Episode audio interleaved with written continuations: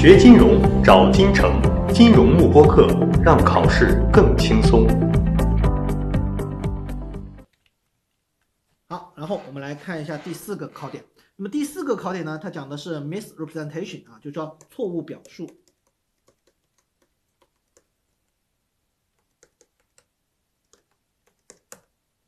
啊，叫错误表述。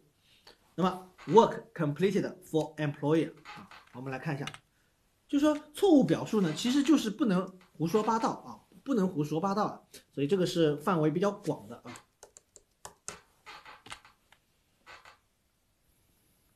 好，那么这里面它讲的是说 work completed for employee，就说我给我们自己的雇主啊，我给老板来做某些事情啊，某些事情。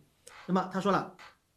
这句话蛮重要的。他说：“我 may use other people's work，我可以使用啊其他一些人的这样的一些工作，比如说有研究啊，哎，其他人开发的一些模型啊，什么呢？哎，自己自己公司的啊，same firm，就说我自己同事的这个自己做的研究，自己做的模型呢，哎，我是可以使用的啊。然后呢，这是没有违规的啊，这是没有违规的，因为你共同的都是为你自己的雇主和你的老板来做这样一件事情嘛。”所以这个是完全可以用的啊，你不是并不是为自己啊，是为雇主啊，是为雇主。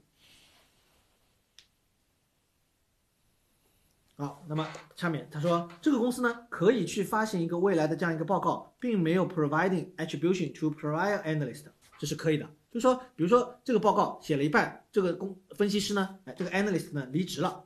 啊，那么离职之后呢？哎，那么这个时候如果最后发行的这样的一个报告没有去给他署名，这是没有问题的啊，因为他已经离开了现在这样的一家公司了，好吧？好，这个也是之前啊考到的还是比较多的啊，还是比较多的。然后呢，这个会员和考生呢，并不能够再一次发行之前已经发行过的报告，只用他名字来署名。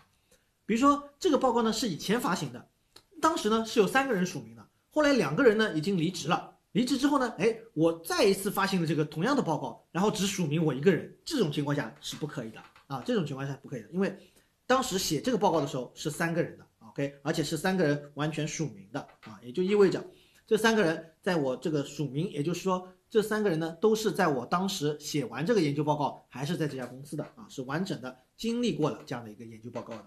好，这几个点稍微关注一下啊。锁定金城教育，成就金融梦想。更多备考知识，请关注金融慕播课。